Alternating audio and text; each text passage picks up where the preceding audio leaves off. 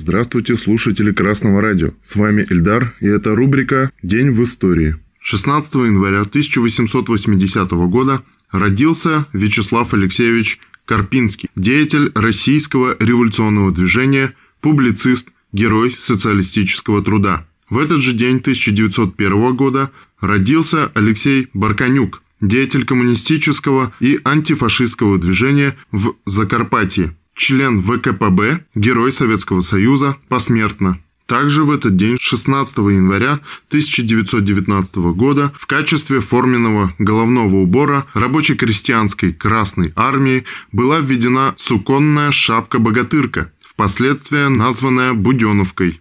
16 января 1919 года большевистское правительство Украины объявило о национализации сахарной промышленности. 16-25 января 1919 года в Москве состоялся второй Всероссийский съезд профессиональных союзов. Съезд обсудил вопрос о задачах профессиональных союзов, принял решение о массовой мобилизации рабочих на заготовку продовольствия. 16 января 1923 года Владимир Ильич Ленин продиктовал статью о нашей революции по поводу записок Суханова. Цитата. Они все называют себя марксистами, но понимают марксизм до невозможной степени педантски. Решающего в марксизме они совершенно не поняли. Именно его революционной диалектики. Даже прямые указания Маркса в его переписке, относящиеся, помнится, к 1856 году, когда он высказал надежду на соединение крестьянской войны в Германии, могущей создать революционную обстановку с рабочим движением. Даже это прямое указание они обходят и ходят кругом и около него, как кот около горячей каши.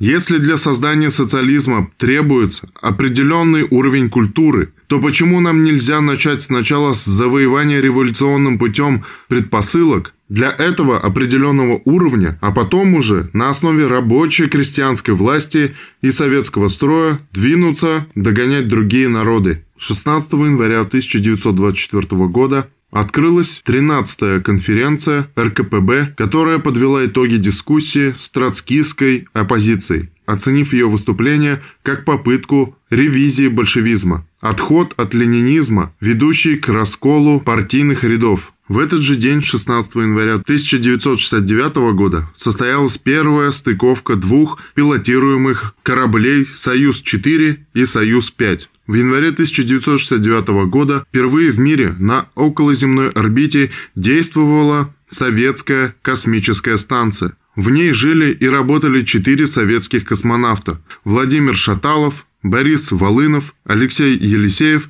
и Евгений Хрунов. Это была рубрика «День в истории». Меня зовут Эльдар. Слушайте «Красное радио».